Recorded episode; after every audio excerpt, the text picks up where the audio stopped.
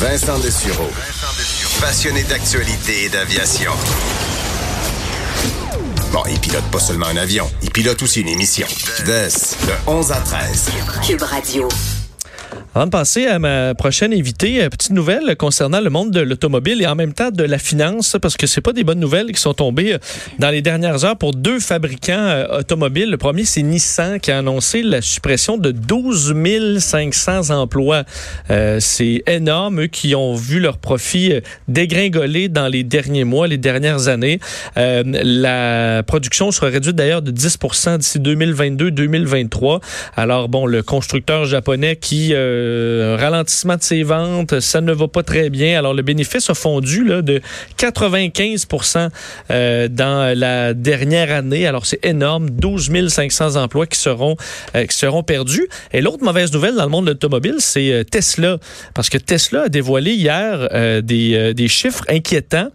D'ailleurs, l'action a baissé d'à peu près 10% dans les dernières heures. C'est que Tesla, non seulement a vendu des voitures comme jamais, ce qui était vraiment la clé du succès selon Elon Musk pour l'avenir, parce qu'on sait que Tesla ne faisait pas d'argent, mais en bourse, elle était capitalisée comme, comme des grandes compagnies euh, qui, euh, qui, sont, qui sont implantées depuis des, à la limite, plus d'un siècle dans certains cas.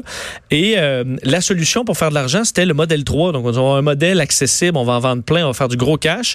mais c'est pas ça qui est arrivé, puisque les ventes sont très bonnes pour Tesla, mais ils ont perdu euh, dans le perte net au dernier trimestre 408 millions de dollars. Hmm. Donc c'est presque un demi-milliard de dollars de pertes au moment où tu vends des voitures comme jamais.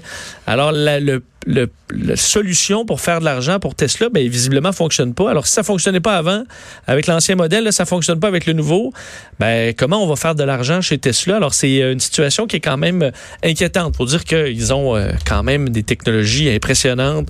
Ils ont des ingénieurs quand même avec de, de, grandes capacités. Alors, c'est pas impossible pour eux de s'en sortir. Mais vous voyez, il y a tellement eu d'argent investi dans Tesla par des, sur, dans le, sur le marché boursier que là, on, il y en a peut-être qui vont dire, oh, finalement, euh, les grands constructeurs bien établis qui ont des usines, qui ont de l'expertise, ben, peut-être que c'est eux finalement qui vont gagner au change. Ce sera à suivre.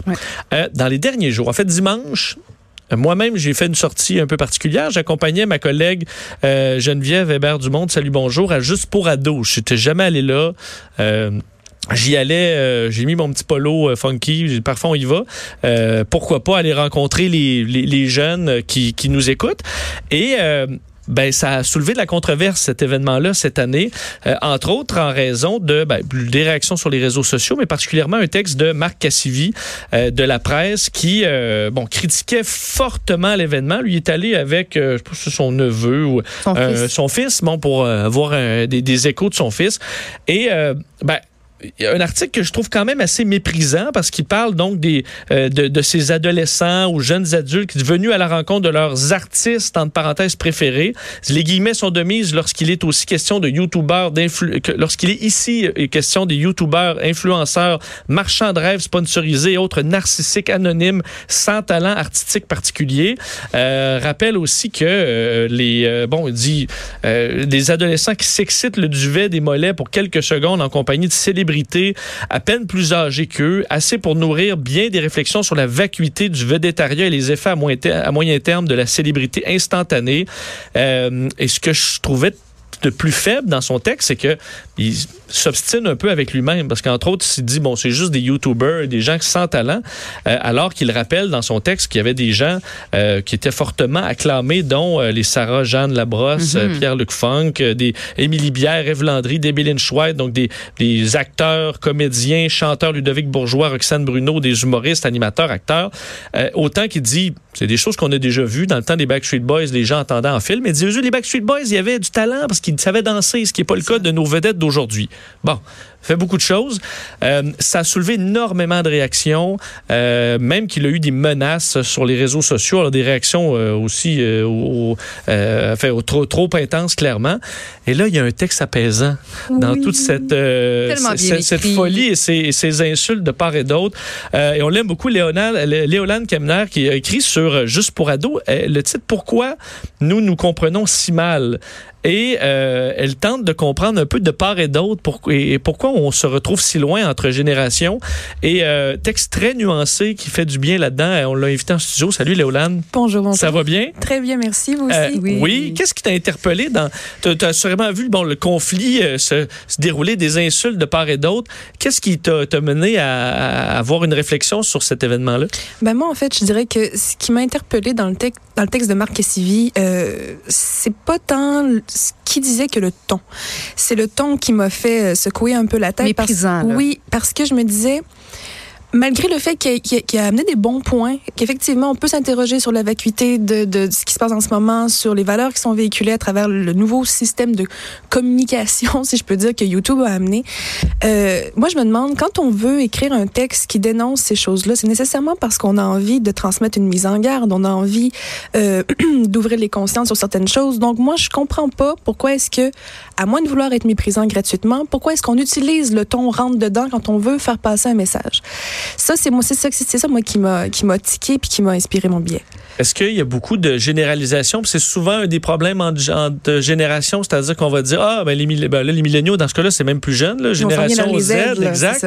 Euh, mais qu'on va généraliser, comme là, oh, ils tripent tous sur les, des Instagrammeurs qui se font des, euh, du, des cours de make-up, alors que la jeunesse, là, c'est aussi varié que le monde des adultes. Mais absolument. Puis je trouve ça non seulement... Euh, malhonnête, mais en plus, c'est immensément réducteur, puis ça, ça braque l'ensemble de la jeunesse. C'est-à-dire que si on a envie de mettre en exergue une frange de la jeunesse qui s'intéresse à un secteur ou à une, une tendance, mettons, qu'on trouve euh, moins, moins, moins sage ou qui nous inquiète et tout ça, c'est une chose. Mais pourquoi est-ce qu'on se sent obligé de mettre toutes les jeunes dans la même, dans la même de faire une généralisation. Parce que ça, après ça, on, oublie le propos. On oublie, même si c'était avisé, même si c'était très sage, on oublie complètement, ça mm-hmm. passe sous le radar. Tout ce qui nous reste, c'est, hey, mais pour qui qui se prend ce vieux schnouk-là?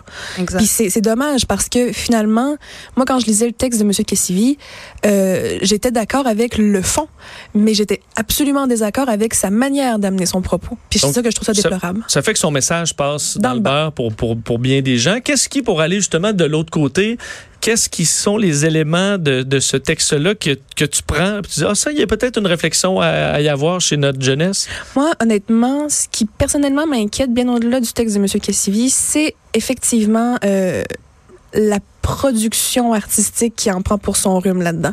Parce qu'on est, on, je trouve qu'on confond beaucoup, bon, euh, euh, créateur de contenu, oui, ok, mais ton contenu, c'est quoi? Est-ce qu'on parle plus de mhm. contenant finalement? Parce que du contenu, c'est censé avoir du cœur, c'est censé avoir quelque chose. Après, je comprends que, euh, je veux dire, tous ceux qui se livrent beaucoup dans leurs vlogs et dans leurs choses comme ça, que ça peut faire très mal se faire dire que ça a peut-être pas de valeur ou quoi que ce soit, puis c'est pas vrai que ça n'en a pas.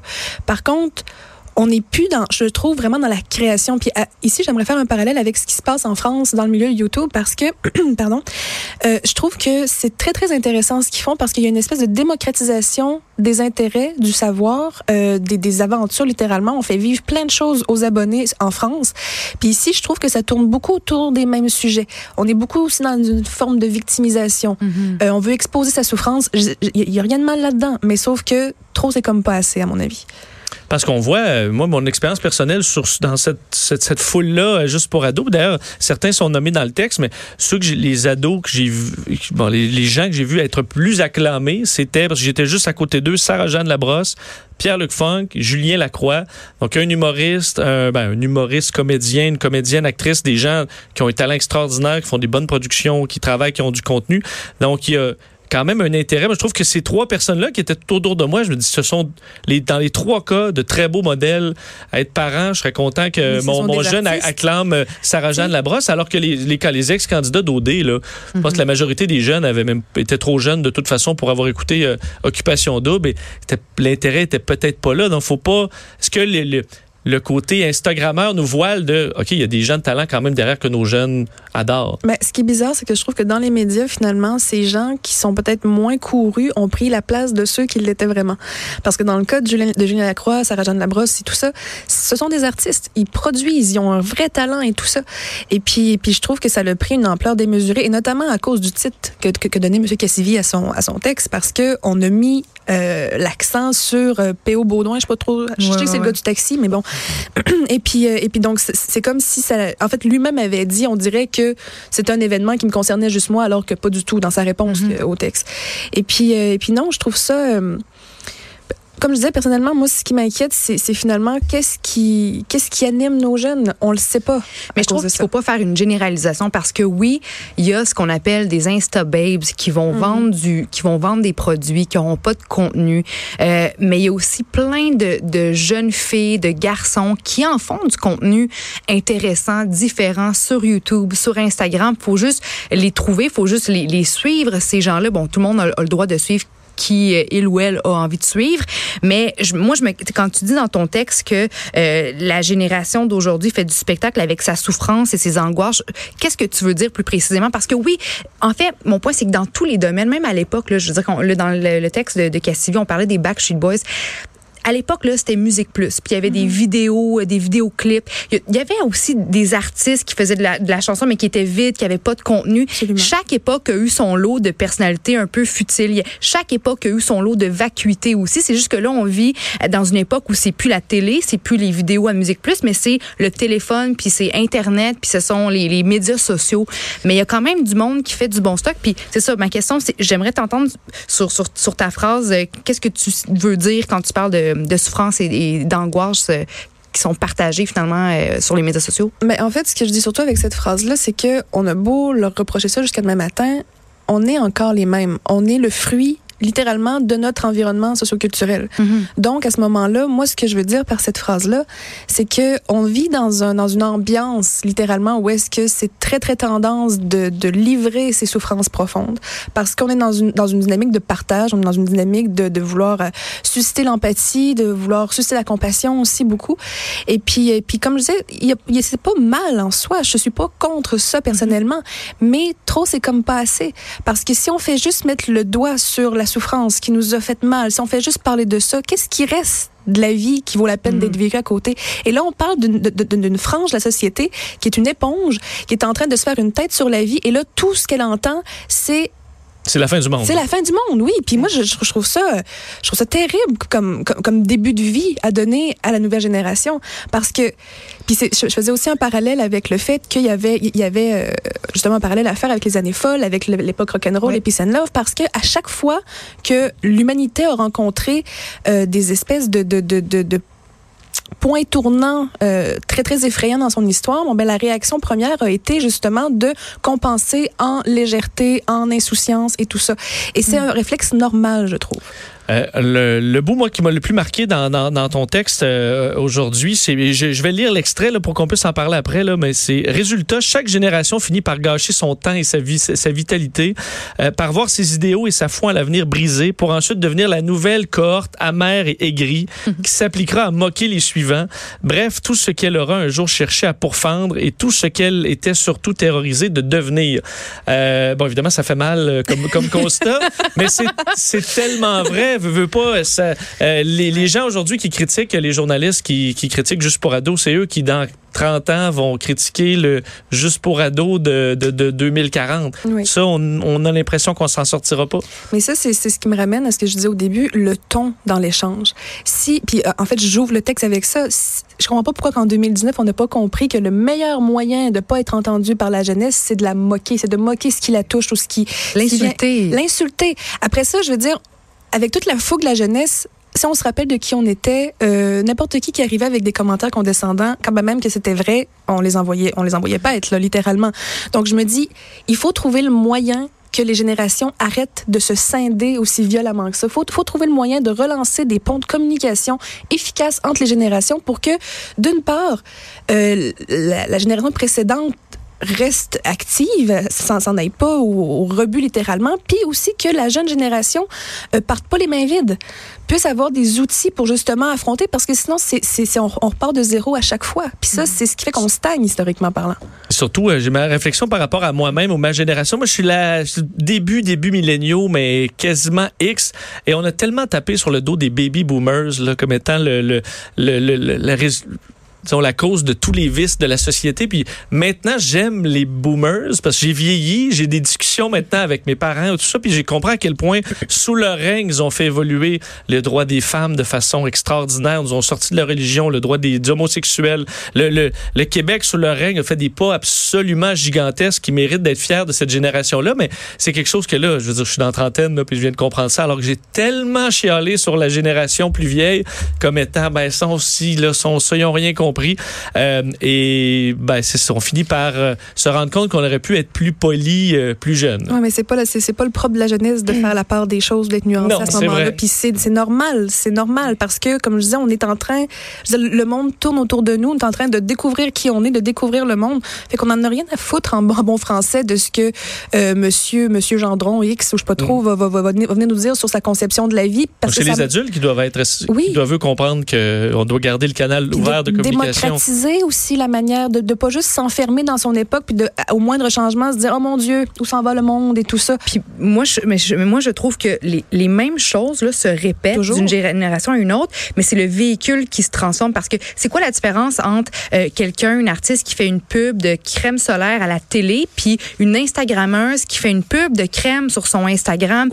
C'est du marketing, c'est une publicité. Donc, je trouve qu'il faut aussi mettre un peu de d'eau dans son vin, puis réaliser que, bon, ce sont des, des, des, des, des personnalités euh, qui font de la pub au même titre que, bon, on en a vu plein à la télévision. C'est pas parce que c'est sur Instagram que euh, c'est plus grave que, que si c'est à la télévision. Là. Non, en contrepartie, je le dis dans le texte aussi, la jeunesse doit comprendre que le monde commence pas avec elle. Je sais pas mhm. c'est comment qu'elle s'appelle, euh, la selle, la lane, je sais plus. Euh, Noémie Oui, c'est ça. Euh, je veux dire, un instant, chaque nouvelle génération a toujours été le futur. Là, OK? T'as pas inventé le futur, madame, je veux dire. Oui, elle était un peu comme c'est nous le futur, puis c'est vous tout le monde. C'est ça, que ça fasse votre affaire ou non. Euh, puis elle, personnellement, n'est pas le futur. ça va être la génération qui, qui, est assez cosmopolite. Là. Puis mm. surtout, surtout ça me fait rire de parler de futur alors que cette génération-là baigne dans une théorie qui n'a pas de futur que mm. là, on s'en va vers le, le, le, grand effondrement des sociétés, et tout ce que tu voudras. Donc, je trouve ça un petit peu... Euh, aussi condescendant finalement que le texte de M. Cassivi. C'est comme combattre le feu par le feu. on fait juste mettre le feu partout. Rien, c'est ça. Euh, on, fait juste tout cramer. Donc, tu sais, c'est pour ça. Puis peut-être peut pour juste continuer sur ce que j'avais écrit aussi dans le sens de si c'est vraiment de ces choses-là qu'on veut parler, si on veut parler de d'inquiétude sur les valeurs transmises, si on veut parler d'inquiétude sur le monde qui, qui s'arrête de se dessiner devant nous, parlons-en, puis parlons-en absolument, mais arrêtons de penser que ça passe par le fait de se lancer des tartes à la figure. C'est une perte de temps immense, puis ça fait, ça fait des espèces de feux de paille démesurés pour des pécadilles, alors qu'il y a des vrais enjeux qui se passent à côté, des enjeux que les jeunes sont très bien capables de comprendre, mm-hmm. puis dont la plupart se sentent déjà concernés parce que cette frange Instagram-là, c'est pas la totalité des jeunes. Mm. Puis au, même titre que les vieux rabougris, c'est pas la totalité de la génération d'avant. Donc, c'est comme à un moment donné, chacun met de l'eau dans son vin, puis ça va bien se passer, je peux pas croire. Ce sont des paroles très sages et, nécessaires. Léolane, euh, c'était un grand plaisir de te recevoir encore une fois. je vous invite à aller lire son, texte juste pour ados ou pourquoi nous, nous comprenons si mal. Donc, à lire absolument avec attention.